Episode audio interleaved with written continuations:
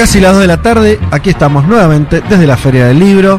Eh, avancemos entonces, nos vamos a, mm, a- a trabajar, a escuchar lo que tenga Juan para decir sobre eh, lo que ocurrió en Chile la semana pasada, las elecciones convencionales. Eh, ¿Va a salir una constitución más pinochetista que la que tienen ahora? Sería un final a toda orquesta, ¿no? No, más pinochetista no. Eh, puede no seguir ninguna constitución con la, el consejo que tenemos eh, ahora después del domingo. Es una forma analógica, porque es la primera vez que voy a hacer así con, con ah, qué papel. bien. Sin la compu y con papel. sin la gusta, ¿eh? compu, intentando Con un Me, subrayar. rayado. me gusta, ¿eh? Un Elman de Me los gusta. 80. Me parece que se, queda, se queda esta tendencia. Así hacía radio. Se hacía A ver, radio. eh, recordemos hubo elecciones el domingo pasado para eh, elegir el nuevo Consejo Constitucional, que es el nuevo nombre de la convención que en 2021 se juntó en ese momento con 155 miembros elegidos de manera paritaria, con escaños reservados para poblaciones indígenas. Bueno, en este caso un órgano mucho menor, 51 personas, una sola persona de origen indígena. Se mantuvo de todos modos la democracia eh, paritaria. Pero en este segundo proceso después del rechazo eh, del 4 de septiembre de 2022. Repasemos un poco los resultados y por qué fue una buena noche para la ultraderecha. A ver. El Partido Republicano sacó, el de Cast sacó 35% y 23 escaños, es la primera mayoría. Después queda a la izquierda, donde estaba nucleado la coalición de gobierno, llamada Unidad eh, para Chile, que sacó 28% y 16 escaños. No llega a tener poder de veto, por eso decíamos que era muy parecido a lo que saca la derecha, eh, o, o esta idea de no tener veto como no tuvo la derecha en 2021. La centro derecha tradicional, donde está el partido de Piñera, entre otros, saca 21% y 11 escaños, lo cual digo, ya eh, si vos sumás a la centro derecha con la ultraderecha, tienen ya una Mayoría. mayoría, para establecer las normas que, eh, que quieran. Y después fíjate lo que queda atrás. La centro izquierda no llega al 10%, no tiene escaños, lo cual es un dato bastante ¿Qué fuerte. dato ese? Ah, no tiene, no sacó un escaño No, de la centro no, la izquierda. centro izquierda, recordemos, ¿Y ahí fue. quiénes fue ahí? Bueno, el Partido Socialista fue con la izquierda. Ah, ok. O sea, el, el sector más conservador de lo que era la ex El concertación, PPD. el PPD, la democracia cristiana, Claro. no tienen representación. Qué Esto- declive de la democracia cristiana. Claro, ¿eh? esto era un tema porque se hablaba de una lista única, finalmente la centroizquierda decide ir afuera, bueno, les va mal. 5% Perdón, porque si ese 10% hubiera estado eh, con la izquierda, hubieran ganado la elección. ¿No? Hubieran tenido más, más votos que eh, los republicanos. Claro, no sabemos por, por el tipo de distribución, pero los hubiese ido mejor. No sé si escaños, digo, pero en No, términos él dice porcentaje, porcentaje, porcentaje, sí, 38 más 10, 38 Sí, y tuvieron 35. porcentajes, porcentajes. Nada de matemáticas, Claro. pero digo, hubieran, podrían tener un peso Sí, distinto. seguro. Eh, y con 5%, también sin escaños, sale el Partido de la Gente. Este dato también es importante Sí. porque el Partido de la Gente era la fuerza de Franco París, París. este candidato que salió tercero en la elección de 2021. ¿Cuánto había suerte- sacado París? ¿Y 10? Eh, 10%, pero había sacado. eh, no, 15%. Bueno, entonces en perdió 10 2021. puntos, Perdió, perdió puntos. Parisi, que recordemos, era este tipo que basaba su mensaje en una cosa muy parecida a la de Milei contra la Sí. casta. Y con fuerte voto en el norte. Con muy, muy fuerte en el norte. Había sacado 30 puntos en promedio en la elección presidencial. Y ahí como le, le- Le fue sigue mal. Ah, le fue mal en el norte 5 por- también. Sí, sí, sí, sí, Le fue mal. Lo que pasa es que eh, se lo comió Cas. Se lo comió Kast. se lo comió Kast, eh, se, lo, se lo comió Parisi en el norte. Y este es el otro dato, eh, que es la cantidad de votos nulos y votos en blanco. Increíble. Nulos, más del casi 17%. Blancos casi 5. Si vos lo sumás, tienen 20%, lo cual ya entras al proceso con una buena cantidad de votos que son votos protesta. Una parte nulos, una parte blancos. Dos millones, ¿no? Son más o menos números. alrededor. Dos millones. Y a mí me llamaba la atención que es gente por ahí que no votaba antes. Claro, recordemos, eh, esta elección fue con voto obligatorio, que fue también lo que pasó en 2021. Antes Chile no tenía voto obligatorio, de hecho la entrada del proceso en 2020 tampoco fue con voto obligatorio. Uno supone que esa gente que antes no votaba, ahora va y vota en blanco o vota nulo. Hay también una buena cantidad de votos de la izquierda. La izquierda no estaba contenta con cómo se generó la negociación para este nuevo proceso. Mucha gente votó nulo. ¿no? Claro, pero ahí votar nulo es no querer que se modifique ningún texto que siga la, la vieja constitución. Esa es una manera de decirlo, otra manera es no querés que sea esta constitución. O sea, se rechaza el proceso. Sí, digo, en términos prácticos anterior, queda, queda claro. esta. Lo que pasa hoy en Chile es que la idea que flota en la izquierda es que esto puede ser peor. Entonces, ¿para qué vas a validar un proceso que puede quedar un texto peor. Peor, ¿por qué? Y porque tenés, o sea, hoy la convención es una convención liderada por la ultraderecha. Ahora después te voy a contar quién, es- quién es el, quién fue el tipo más votado. Eh, ya te adelanto, es un tipo del Opus Dei, para entender un poco también la dirección que va a tener el Consejo. Yo de todos modos no, no creo que sea el mismo texto. Eh, ahora vamos a comentar cuántas El, chances de perdón, el éxito mismo hay texto que qué. que, la- o sea, que, que quede una, un texto como el del 80, el, como la de Pinochet. O sea, igualmente va a haber un nuevo texto. Va a haber obviamente. un nuevo texto. Sí, y El depende es, de que, puede, que se puede estar, si la derecha tiene eh, mayoría absoluta entre y sobre todo la ultraderecha la que más votos tiene, puede haber hasta qué punto va a haber algo más regresivo que la actual constitución. No, yo no creo que sea algo más regresivo. El tema es que no cambie mucho. Entonces, bueno, ¿para qué vas? O sea, digo, desde el punto de vista, es, es una mirada. Si quieres, bueno, ¿para qué vas a legitimar un proceso que no va a cambiar mucho? Prefiero votar nulo, prefiero votar en blanco, o bueno, votar a la izquierda en este caso para que tenga un poco de, de oposición. De vuelta, la izquierda no tiene poder de veto en este consejo. Y es un escenario, decíamos al comienzo, inverso al de 2021, cuando después de la elección en la convención, la izquierda, nutrida de una buena cantidad de independientes, había tenido una irrupción muy fuerte que le permitía, si se ordenaba, plantear y plasmar un, un modelo, un proyecto constitu- constitucional. Esa gente, la, la lista del pueblo, todo eso que se expresó en algún momento, ¿qué llamamos? ¿Tan nulo acá en estas elecciones? Sí, algunos fueron compartidos de la gente, otros Ah. nulos, sí, sí. Se pero- dispersó, digamos. Sí, sí, sí, no, no quedaron, o sea, después del fracaso de- del anterior, la, la cantidad independiente fue eh, mucho menor. Eh, quiero que empezamos a escuchar algunas voces. Habló el presidente Boric el día siguiente comentando un poco est- este, espejo, ¿no? Este espejo inverso. La izquierda tuvo la posibilidad de hacerlo en 2021. La izquierda, pero uno dice izquierda y hay que también eh, precisar. Lo decía Fede al comienzo. Eran partidos de izquierda, pero sobre todo independientes de izquierda, que no estaban ordenados. Acá son personas de derecha, pero encuadradas en el Partido Republicano y en otros partidos de derecha. Y eso es importante Sí. porque una de las evaluaciones, a mi modo de ver, de las más correctas, es que el problema que tuvo esa- ese proceso constituyente es justamente esa conformación donde no había conducción Exacto. y donde entonces eh, quedó un texto que algunos lo juegan me gusta más, me gusta menos, pero sobre todo que no, no parece un texto pensado en representar a todo el resto, sino como una cosa más eh, de autorrepresentación de esos sectores que habían accedido Sí, de forma sui causas quizás más maximalistas, con sectores sociales, digamos, con una sola bandera y otros grupos que tenían una visión quizás un poco más amplia. Eh, escuchemos lo que decía Boric, bueno, alertando un poco en este caso a la derecha, diciendo, bueno, no cometan el mismo error que cometimos nosotros. Eh, lo escuchamos. Y este Consejo va a tener la responsabilidad republicana de hacer de esos aprendizajes una lección para evitar que la historia se repita y se redacte así un texto que interprete a la gran mayoría del país. El proceso anterior, y debemos decirlo, fracasó entre otras cosas porque no supimos escucharnos entre quienes pensábamos distinto. Quiero invitar desde ya al Partido Republicano, que ha obtenido una primera mayoría incuestionable en esta elección, a no cometer el mismo error que cometimos nosotros en su momento. Bueno, claro, ¿no? Lo que decía Boric, eh, llamando a no repetir lo, lo que pasó, lo que salió mal. Es inteligente porque se Sí. apropia de algo que no era tan de él, ¿no? Digamos, para mí la equivocación principal fue de las fuerzas estas dispersas de la lista del pueblo, etcétera, etcétera, el que fue con el tema de Cheyenne, lo que sea. Y él se lo apropia como diciéndole, ojo, no, no te equivoques con lo mismo, Cas, que lo que nos pasó a nosotros. Vamos al otro lado entonces, ¿no? Al, al nombre y al hombre del momento que es José Antonio Cast, que fue candidato el año pasado, el 2021, y pasó la segunda vuelta, ¿no? Lo cual ya de por sí marcaba un ascenso, sobre todo respecto a la centro derecha, ¿no? Un poco lo que habíamos visto era cómo Cast se convertía en el líder de la derecha viniendo de afuera, ¿no? Como si bien estuvo en la UDI, que es el partido heredero del pinochetismo, es un tipo que armó un partido aparte. Eh, que logró, o el partido de Cast logra sintonizar con el estado de bronca que está muy presente y con temas que además hacen mucho la coyuntura, la cuestión de seguridad, por ejemplo.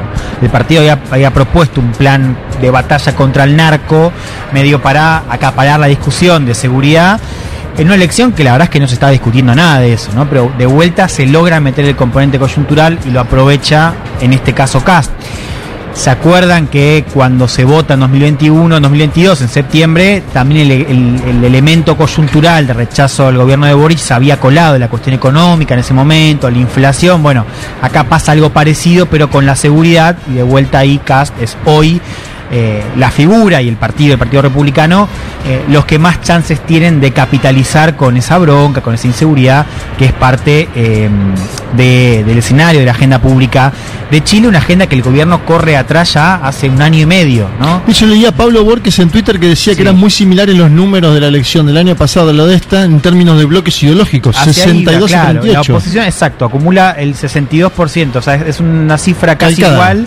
Claro, ahí tenés que ver la cuestión de votos nulos, que es la, la gran Claro. diferencia, pero uno podría plantear que efectivamente hay un número similar de eh, lo que fue el rechazo en 2022 y lo que es la derecha en 2023 de vuelta hablamos del voto obligatorio como factor importante, ¿no? O sea, el voto obligatorio, que lo tuvimos como novedad en las últimas dos elecciones, por ahora nos están dando una mayoría silenciosa más conservadora, ¿no?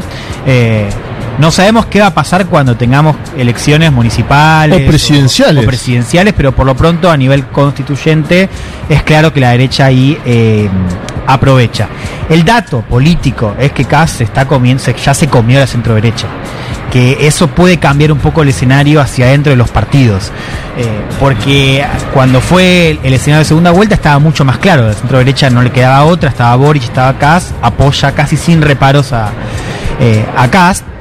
Ahora empieza a ser un problema, porque lo que estamos viendo es como Kass ya no es solamente un, líder que capitaliza por su figura, sino que hay algo de la estructura territorial del partido que está empezando a levantar cabeza, lo cual para los partidos de, de centro derecha es un problema. Digo, porque no lo puedes absorber y porque además te come votos a nivel regional, ¿no? Eh, lo cual, digamos, si uno lo mira a nivel regional, y esto importa para Argentina, es un poco lo que decimos siempre, va a pasar. Cuando vos tenés un escenario de ultraderecha con centro derecha y la centro derecha no logra eh, diferenciarse, los votantes eligen a la ultraderecha. Pasa en todos lados y va a pasar acá, digamos, si no se si no cambian la fórmula rápido, digamos. Pero pasó en Brasil, pasó en los Estados Claro. Unidos de América. Siempre la extrema derecha comió a la, a la derecha.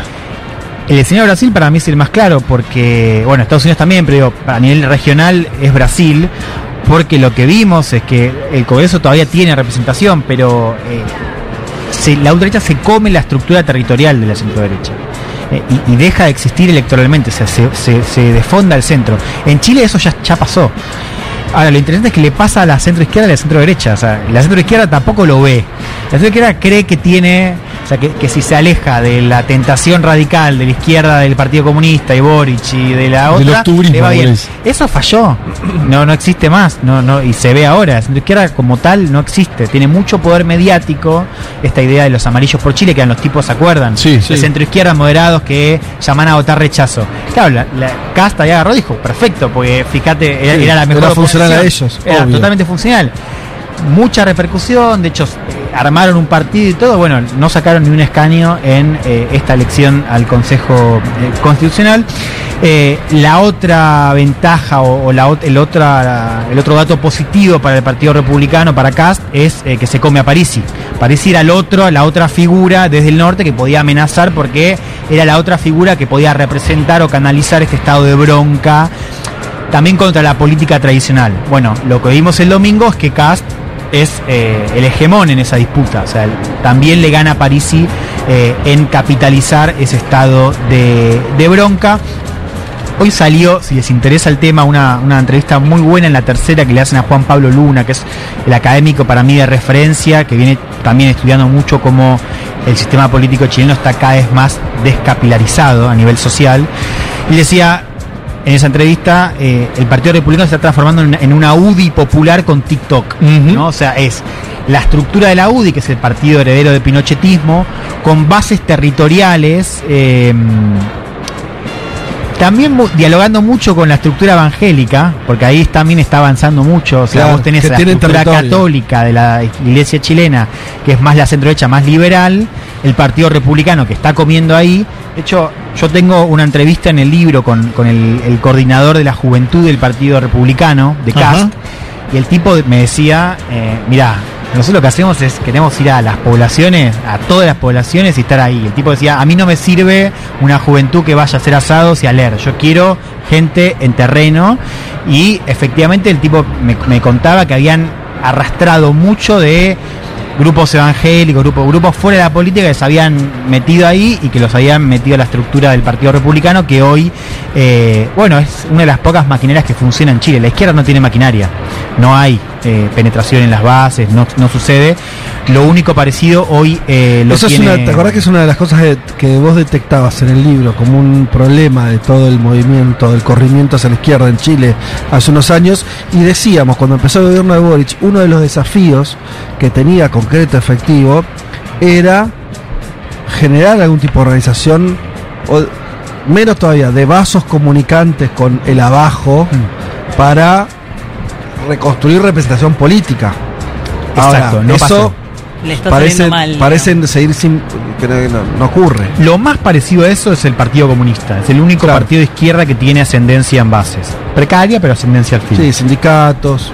Frente Amplio no tiene, es un partido universitario, partido de clases medias universitarias que no tiene esa llegada y como dicen ustedes, no la ha logrado construir en estos años.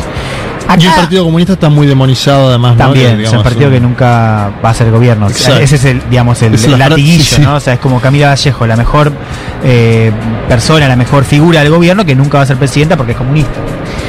Acá hay una paradoja interesante, que es que Cast y el Partido Republicano van a estar a cargo de redactar una constitución que no querían. Porque si vos ves las Ellos no querían todo ese quilombo. No querían Claro. quilombo. No querían, No querían ninguna proceso. reforma. Y ahora son los que tienen la llave y los que tienen la responsabilidad de hacerlo. Por eso yo decía al comienzo, un poco lo que quería plantear, es ojo, porque desde la izquierda hay una mirada eh, también como de vienen a comernos, ¿no? Como de, de- agrandar un poco el peligro de la, la ultraderecha ahora en, Chile. Que, que es real, digo, Cast tiene buenas chances de llegar, es, es la figura del momento, les decía, seguro. Ahora, hay algo que no se está viendo, que puede ser un problema para la derecha, que es, eh, es la primera vez en estos años que van a tener eh, costos y responsabilidad en, ese, en esa construcción, en este caso, de un nuevo texto. Porque hasta ahora lo que vimos es, si uno hace una crónica de la crisis de representación, le pega a la centroizquierda con Bachelet, le pega a Piñera después, los hace mierda, llega a la izquierda, los hace mierda también, a los independientes los hace mierda la convención, o sea, va bajando a todo. Bueno, ahora le toca a Cast, Claro. pero le va a tocar. Sí. Porque la pregunta es, ¿quién paga los costos de un nuevo rechazo? Y si no hace nada, le toca. Bueno, es que por eso... Porque la otra pregunta, La él actitud juega- de Cast es mucho más medida. Claro. ¿Sabes qué? Escuchémoslo. Dale. Pues, escuchemos el discurso de Cast eh, después de- del resultado, porque es un discurso todo menos triunfalista, diciendo, Sí. bueno, la Mirá. gente está en otra cosa. Escuchémoslo. Hoy día debo decir que no hay nada que celebrar. Y alguien se preguntará por qué. Porque Chile no está bien. Porque los chilenos no estamos bien. Y eso hay que grabárselo en el corazón. Las cosas no están bien. Para algunos pocos, esta elección parece muy importante. Pero para la inmensa mayoría de los chilenos, no. Porque tendrán que salir mañana muy temprano a trabajar, igual que todos los días, y a seguir adelante con sus vidas. Bueno, bien claro, ¿no? Esta idea de la gente está en otra cosa, no hay que celebrar nada, o sea, no se sube, eh, le pega al gobierno, pero no se sube a, a la marea eh, a favor de él, digamos, ¿no? Eh, y creo que efectivamente eh, Cast entiende, pues es un político bastante hábil también, digo, si uno lee los últimos años de Cast, es un gran armador también y ha logrado varios éxitos eh, con una imagen negativa bastante alta por, por su, su, su ascendencia. Eh, y sabe, entre otras cosas, que el pueblo ascendencia chileno. No, aria. digo, su, su literal. Alemana. Eh, no, no, de hecho, el hermano tiene. Está, Esos son- Bueno, el padre fue neonazi, fue, Son fue nazi, El padre soldado nazi. tenía el libreto y todo. Sí, sí, fue, fue nazi. Eh, no, que el pueblo chileno, como latinoamericano, como en todo el mundo, es, es mucho más destituyente que, instituye- que instituyente. Claro. Entonces siempre estamos leyendo esto del voto castigo. Bueno, ahora le va a tocar a Kass seguramente encarar esa, esa posibilidad. Eh, Él mismo no, no era convencional. no, no, no, no. Con esta dinámica que, que- que también vemos a nivel eh, regional, que es hay una, un rechazo hacia la autoridad, hacia el gobierno, y que en el caso chino es más hacia el poder, que ya está instalada en el centro de, del debate político, de- de- del sistema político, ¿no? Eh, les decía, digo, ya el, el- el chasco se lo comieron varios espacios, ahora es la primera vez que la ultraderecha va a enfrentar esa posibilidad cuando domine eh, el Consejo Constitucional. eh, con Yo creo que tiene sí. la doble de ganar ahí, Juan, te digo. A ver. ¿no? Viste, antes se ponía en el PRODE, eh, ¿no? Vos podías poner visitante y local. Podías poner dos opciones en uno, ¿no? El PRO, estás hablando de algo. algo bien viejo, pero uno cuando apuesta, Sí. me da la sensación de que Cast tiene la posibilidad de decir que se avance lo que sea que se pueda avanzar, y si no que quede esto que estamos bien, digamos. Él, eh, yo digo que ganaría en cualquier escenario, me Sí, a ver, yo creo que, que efectivamente una lección que puede tomar es ser lo más minimalista posible. Eso.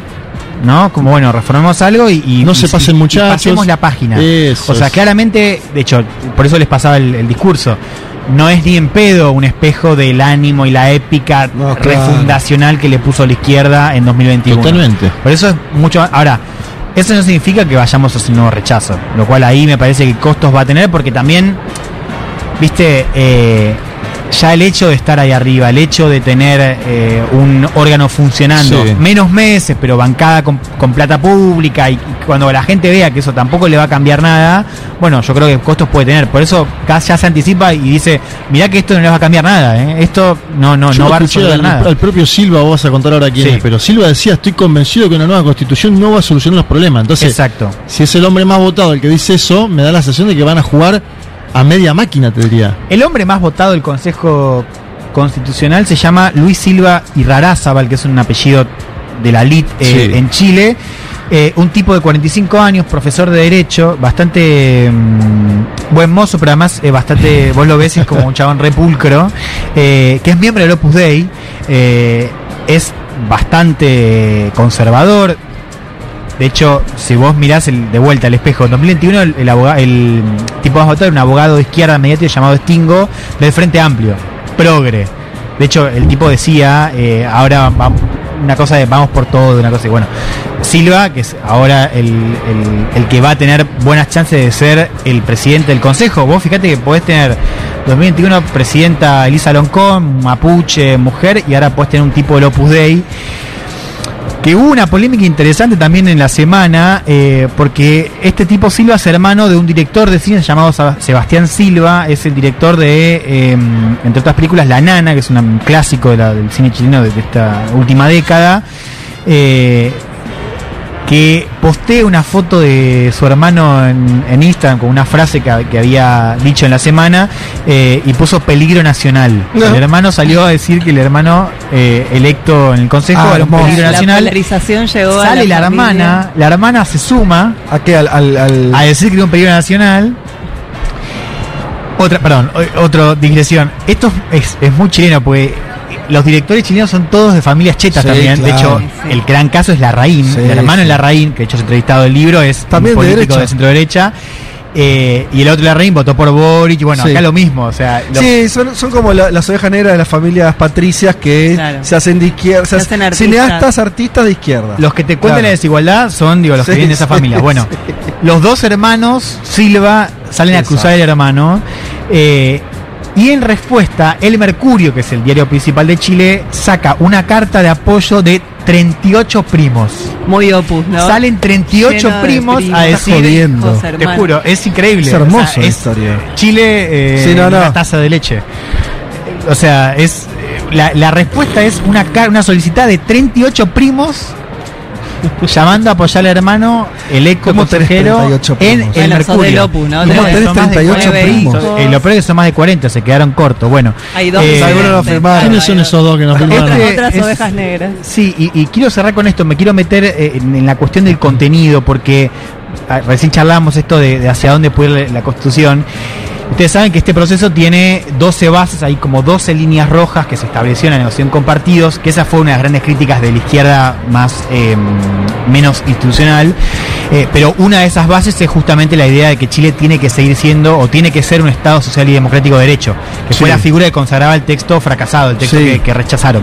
Bueno, le preguntaron a Silva esta semana justamente por eso Y él elude un poco eso y nos da una clave de que lo que va a intentar el Partido Republicano es que el Estado quede lo más afuera posible de eh, el proyecto que va a consagrar el texto. Lo escuchamos a Silva.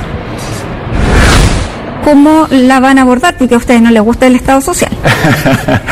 Bueno, efectivamente, el- en la base número 5, que es a la que tú te refieres, Matilde, dice al principio que el Estado es el Estado de Chile es social y democrático. Así es. ¿no? Un Estado social y democrático de derecho, dice.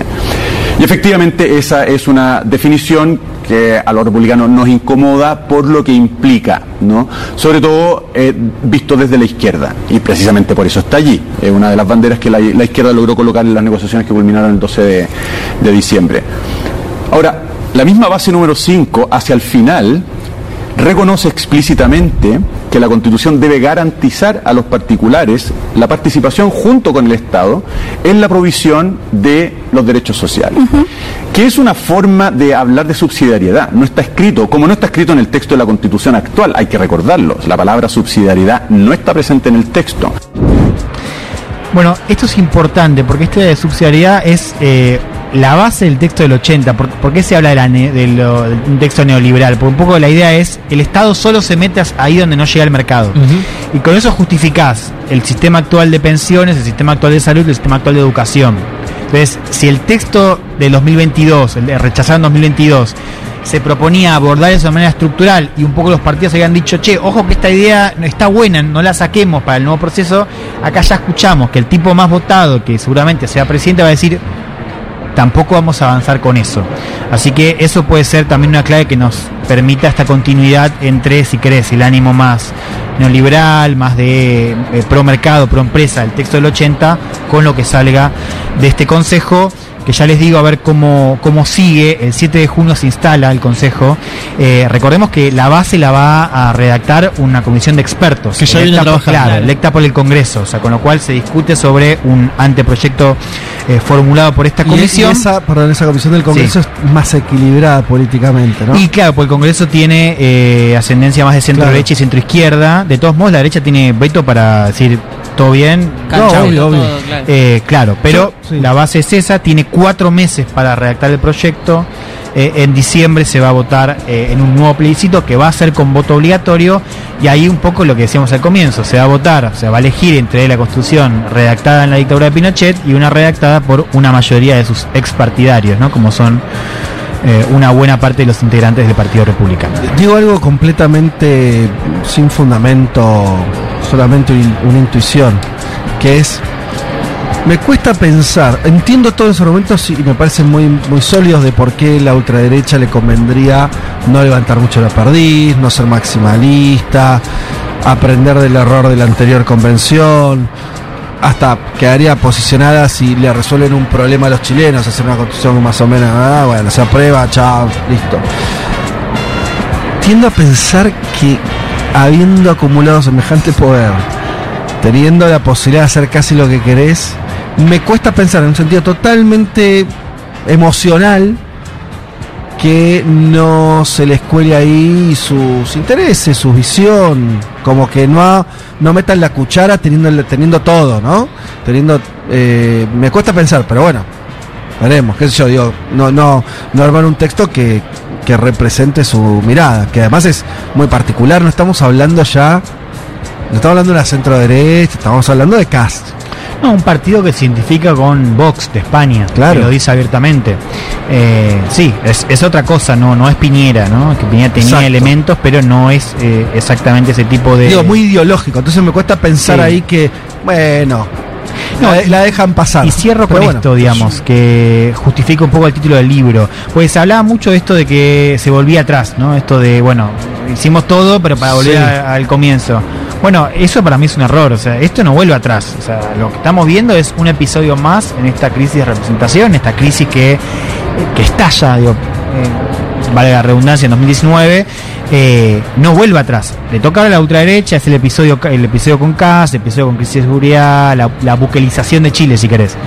Y que se vio en el propio Boric, hablando sobre el otro día, dice voy a inaugurar una cárcel para los narcotraficantes. Digo, el propio gobierno tomó nota de esa derechización del Seguro. discurso y la, tomó. Este es el episodio de Bukele, no termina, no vuelve atrás. O sea, esto sigue. Ahora le toca a Cast, consejo, tendremos elecciones este año en Chile, veremos qué sale.